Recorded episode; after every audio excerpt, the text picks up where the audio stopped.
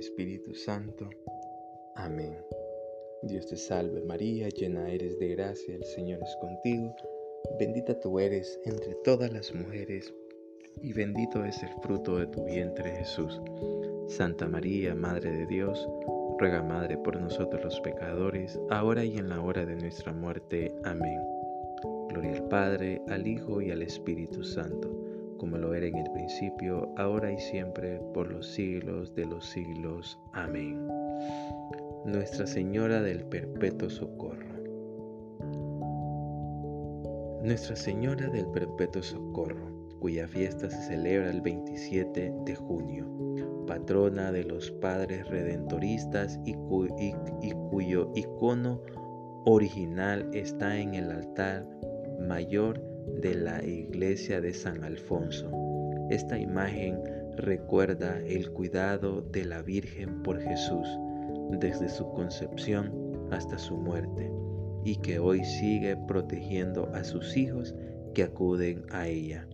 Se dice que en el siglo XV un comerciante adinerado del mar Mediterráneo tenía la pintura del perpetuo socorro aunque se desconoce el cómo llegó a sus manos. Para proteger el cuadro de ser destruido, decidió llevarlo a Italia y en la travesía se desató una terrible tormenta. El comerciante tomó el cuadro en alto, pidió socorro y el mar se calmó. Estando ya en Roma, él tenía un amigo a quien le mostró el cuadro y le dijo que un día el mundo entero rendiría homenaje a Nuestra Señora del Perpetuo Socorro. Después de un tiempo el mercader enfermó y antes de morir le hizo prometer a su amigo que colocaría la pintura en una iglesia ilustre. Sin embargo, la esposa del amigo se encariñó con la pintura y éste no realizó su promesa. Nuestra Señora se le apareció al hombre en varias ocasiones pidiéndole cumpliera, pero él, pero al no querer disgustar a su mujer, enfermó y murió. Más adelante la Virgen habló con la hija de seis años y le dio el mismo mensaje de que deseaba que el cuadro fuera puesto en una iglesia. La pequeña fue y se lo contó a su madre.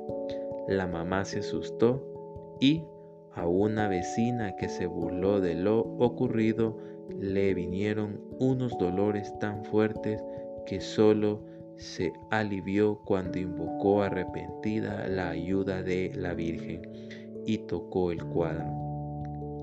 Nuestra Señora se volvió a aparecer a la niña y le dijo que la pintura debía ser puesta en la iglesia de San Mateo, que quedaba entre la Basílica de Santa María, la Mayor, y San Juan de Letrán. Finalmente así se hizo y se obraron grandes milagros.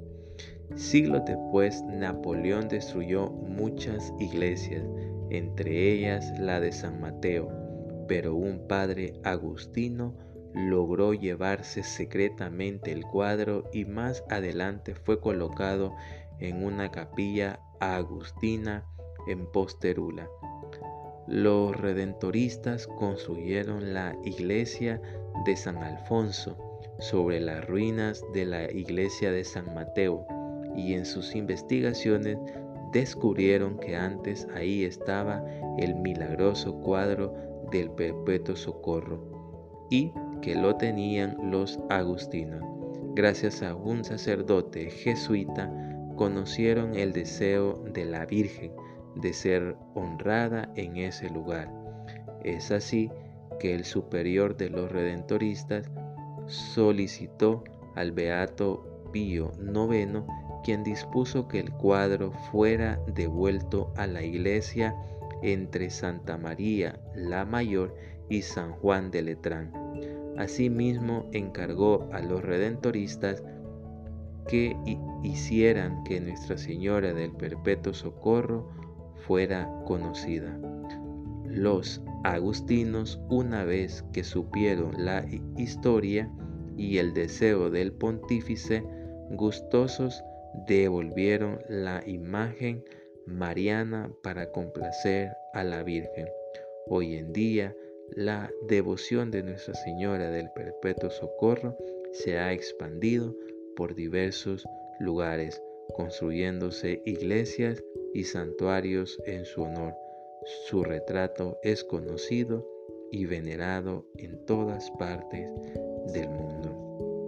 En este día especial en el que se celebra el Inmaculado Corazón de la, de la Virgen, acudamos a nuestra Madre del Perpetuo Socorro pidiendo auxilio en estos tiempos de pandemia, en estos tiempos en el que la necesidad humana es grande para que ella nos socorra.